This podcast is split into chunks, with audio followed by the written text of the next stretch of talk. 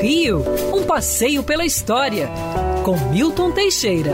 Amigo ouvinte, dia 5 de outubro de 1908, o prefeito Bento Ribeiro Carneiro Monteiro ia a Copacabana para uma importante função: inaugurar a Avenida Atlântica.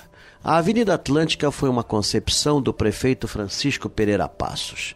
Visitando o bairro de Copacabana, ele convenceu os moradores da rua, eh, a Rua de Copacabana, hoje Avenida Nossa Senhora de Copacabana, para doarem o fundo dos seus terrenos para a abertura de uma avenida oceânica. Essa avenida, acredite se quiser, tinha apenas 4 metros de largura. Sendo inaugurada em 1908, era pura e simplesmente um passeio à beira-mar. Em 1911, começou a ser ampliada pelo prefeito Ribeiro, sendo inaugurada em 1919 pelo prefeito Paulo de Fronten com 19 metros de largura. Foi essa avenida que eu conheci e que durou até 1969, quando foi duplicada, seguindo um projeto de Lúcio Costa, é, com apoio do paisagista Roberto Burlebax.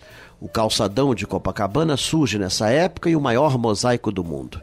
Ali, na calçada do meio, passa o maior interceptor oceânico, a maior rede de esgotos do planeta. Quando foi inaugurada em 1971, a Avenida Atlântica era uma das joias do Rio de Janeiro e ainda o é. Cartão postal do Brasil, é reconhecida no mundo inteiro e um dos logradouros mais lindos da cidade. Quer ouvir essa coluna novamente? É só procurar nas plataformas de streaming de áudio. Conheça mais dos podcasts da Band News FM Rio.